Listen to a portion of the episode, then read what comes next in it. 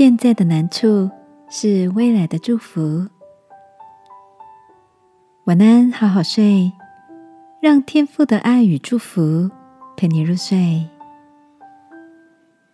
朋友，晚安。最近的你学习了些什么吗？Ada 是一位舞蹈老师。最近一次跟着他上课，看着 Ada 对于同学们在练习中遇到的困难，总能用很浅白易懂的方式帮助每一个人突破障碍。休息的时间里，我好奇的问 Ada：“ 为什么你可以？”很快的发现每个人的困难点在哪里呢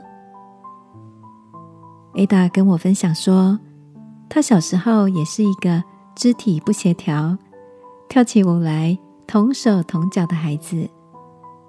在一次的舞蹈课结束后，老师甚至偷偷的跟妈妈提议，要她去学其他的才艺。不过，因为 Ada 实在是太喜欢跳舞了。不服输的坚持了下来，经过许多的熬练，比别人花更长的时间练习与突破，才成了现在的舞蹈老师。他笑着说：“所以我现在很能体会同学们练习时遇到的难处与盲点，这都要归功于小时候那些难过的经验，却成了。”学生们很实际的帮助，亲爱的，你也在哪些地方遇到了无法突破的挫折，让你觉得使不上力吗？圣经鼓励我们说：“这至战至轻的苦楚，要为我们成就极重无比、永远的荣耀。”相信努力突破困境的你。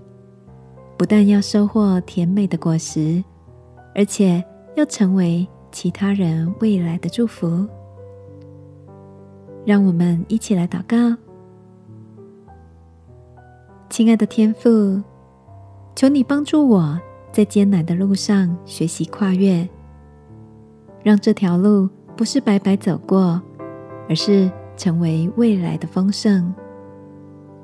祷告，奉耶稣基督的名。阿门。晚安，好好睡。祝福你的困难就要看见隧道前的光了。耶稣爱你，我也爱你。